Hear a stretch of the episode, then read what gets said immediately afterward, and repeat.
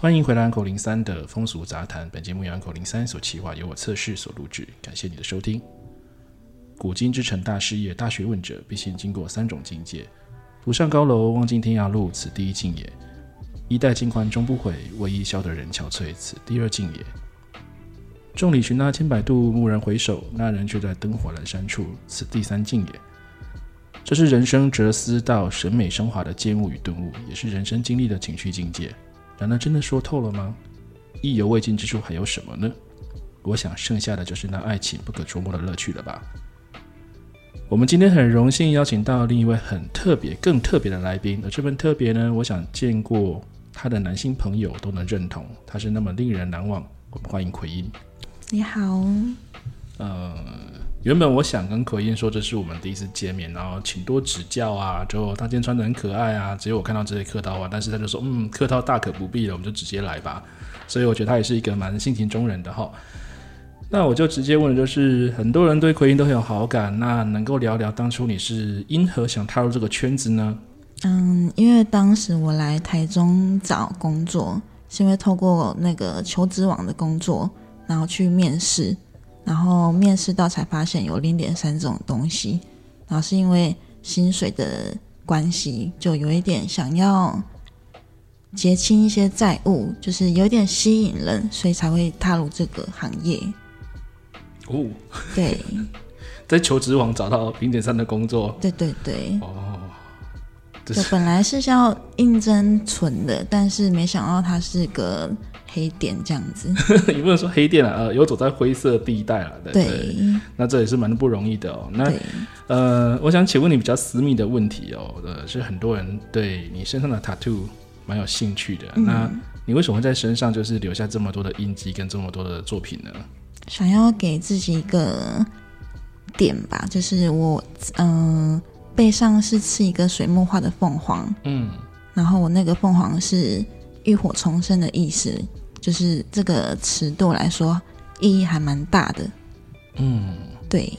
然后有一点，因为我是属于比较自闭、悲观的人，我想要再有一点改变吧。就是，嗯，我懂你，我我懂你想讲的，因为透过一个这样的印记、一个 image，给自己一个力量，让自己觉得说，对对对，哦，我有这个。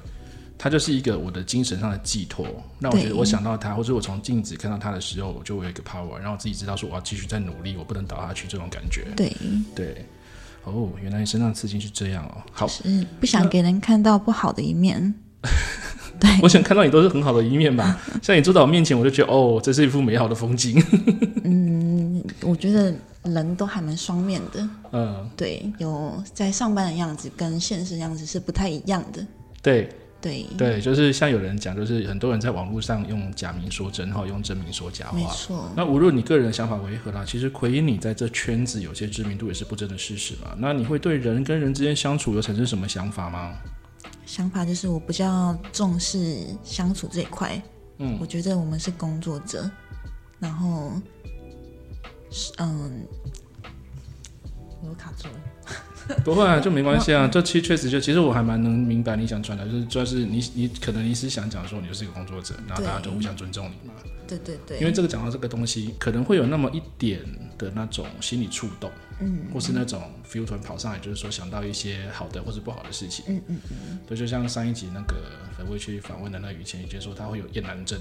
我也会有。真的吗？嗯。所以你就面对你眼前方那个这个死胖子，你会产产生一个？不会啊，不会啊。就是你一旦踏入这个门进来，我就是会把你当成是客人。嗯，对，对，这个这个点其实我们是略有耳闻，那就知道说，其实你是敬业的，你是很愿意就是给呃今天上门来的客人给他一个开心的、舒服的回忆回家这样子。没错，就这是一种最基本的那种说工作态度有点怪怪的，但就是职业道德吧。对，对，就是这样，因为毕竟人家也是嗯。他付出了相对应的代价，然后取得他想要的开心跟快乐，这样子。对，就是要互相。嗯，其实我蛮能理解你刚刚想讲的啦，就是尊重嘛，保持礼貌嘛，对，或者自身干净是很重要的啊。嗯、那身处同样的环境，同样的工作，才有办法去理解这个难处嘛。那如果刚好有人因为种种原因，就像你刚刚讲的，你是有一些债务问题，你需要进入这个职场、这个工作领域，却又犹豫，你会想以过来人的身份这个角色给他们什么建议吗？建议嘛，我觉得要保持好自己的初衷，就是不要，嗯，我们是赚钱没错，但是要保护好自己。嗯，对，不要迷失。对对对，不要迷失，不要因为赚很多钱就忘了自己是谁。因为其实我最近也是做到身体不太好，哦，就是赚赚再多的钱也是拿来看医生用。对，对啊，这个其实会蛮多人这样讲，就是美容师他可能赚再多的钱，结果到最后钱都是到医院去看医生，可能是胃不好，或是这里不舒服，那里酸，这里痛之类的。对，对，因为而且你要跟客人也接触，呃，都会容易有一些不太。理想的状况产生，你讲是对的，对，所以一定要照顾好自己，嗯，然后不要赚了钱就忘了这件事情。对，那如果是已经在这一行，但是成绩频频表现不佳的人，你又会给他们什么建议吗？我觉得，因为毕竟只是点三，我觉得相处比较重要。就是客人只是想要来跟你聊天，我会想说，想要跟每个客人都打开心扉，就是聊他们自己的故事。嗯。对，像我也是一样，就是我会想要跟客人聊天的用意是我想要抒发我自己的情绪。我觉得跟陌生人聊天是一个很好的事，因为他们毕竟他们不会记得，就是听听就忘记。但是我是觉得我是一个可以抒发的一个管道。对。那我都很认真啊，你讲都记得。真的吗？我可以默写出来。有些人可能不太记得吧。不会啦，人家对你的 image 应该是都是很那个。不过你讲的是有道理，因为有的人是天性喜欢倾听，有的天性是喜欢跟人家聊天。那多听听别人讲的东西，多了解别人想讲的、想传达的东西，这也许是一种压力的抒发，或者是那种工作上的乐趣。对，可以得到这种东西。好的。那虽然这些建议在你的语气听着好像有点稀松平常了，可是其实对我来说，我在你对面，我都会觉得那其实有点沉重的事情。因为你刚刚讲，我都能够很直觉的感觉到有那种，嗯，因为我是一个容易共情的人，所以我比较容易得到那种感觉。嗯、那其实是真的还蛮蛮沉重的这个这件事情，因为你都轻描淡写，其实你没有。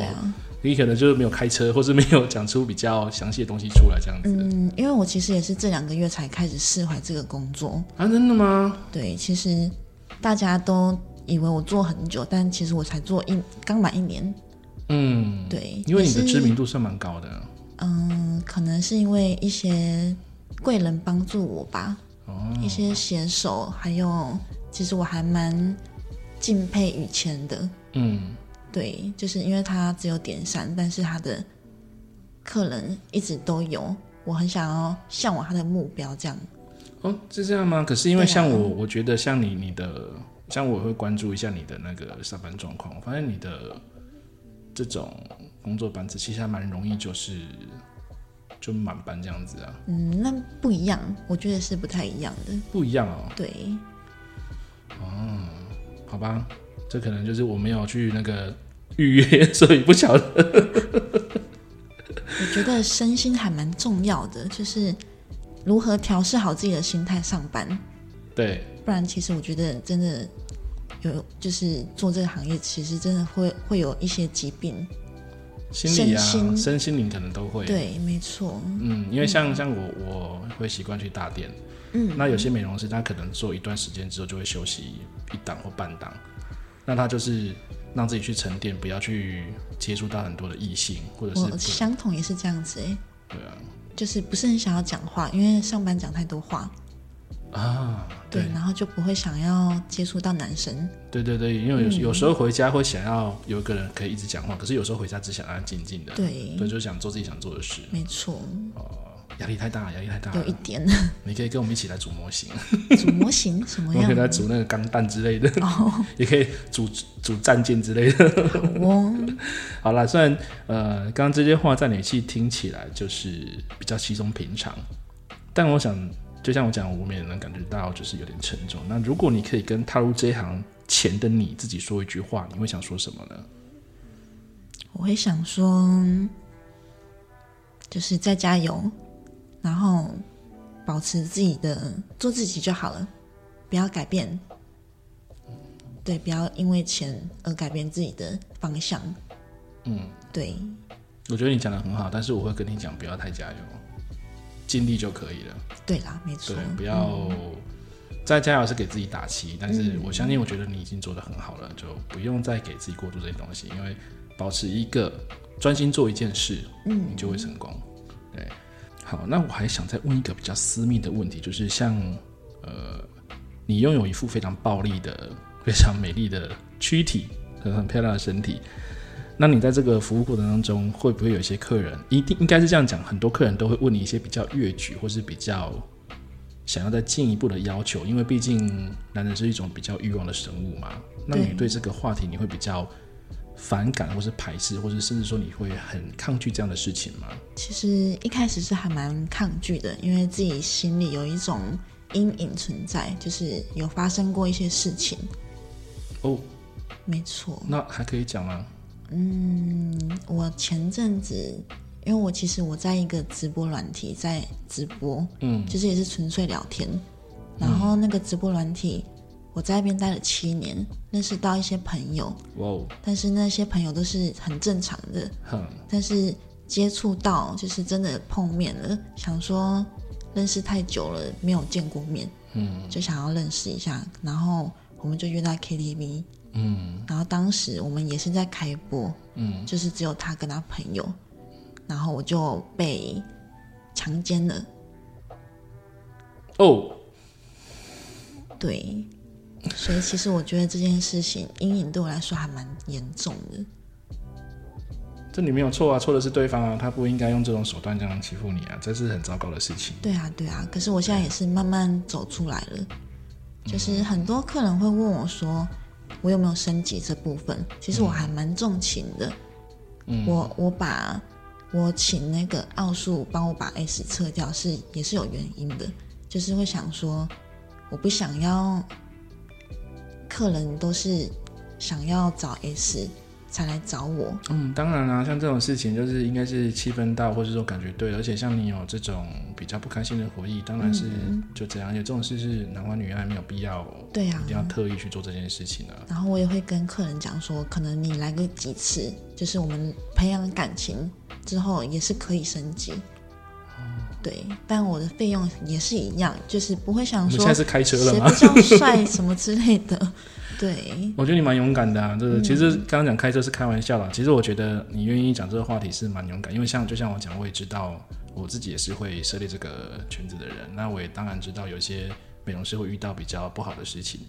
那当然不是每个人都愿意，呃，就是等价交换之类这样子。但我觉得你今天很棒，你一个女孩子愿意勇敢去面对这个问题，这种它确实是一种伤害，可是你能面对它，我觉得超级了不起的。就是要自己走出来，对，没问题的，没问题，OK 啊，我觉得就是很好，因为像我刚刚看你这样在讲的时候，你能够很坦然的面对它，我觉得这非常好，对，嗯、我会蛮敬佩你这样的心情跟想法的，嗯。嗯。但其实，嗯，客人他们其实重点就是来看我的胸部，其实我还蛮开心，就是客人说我的胸型很漂亮，嗯，对，因为毕竟我没有看过其他女生的。嗯，你可以看我的啊，看你的吗？准吗？不准，我的也不会，我的也对，就是会想想好奇说，到底其他美容师的胸部是有多的多这么的不好看，还是怎么样？我等下偷偷去密那个奥数，然后他然后他的那个密他跟他说，就是看他们安排一下，就是去带你鉴赏一下其他美容师的胸部，哦、我就被封锁了。好了，那听完奎因的故事还有建议哦。都能知道，其实这个行业的女生呢，无论是店家或者是个人，都不是那么容易的。就像刚刚提到，就是她是有一个很沉重的责任嘛。那其实我们非常感谢奎因到我们的节目一起聊天杂谈哦。那在这里，我也很诚挚的祝福奎因呢，她的身心灵都能够健康。也很感谢各位同众听众今晚的陪伴，晚安。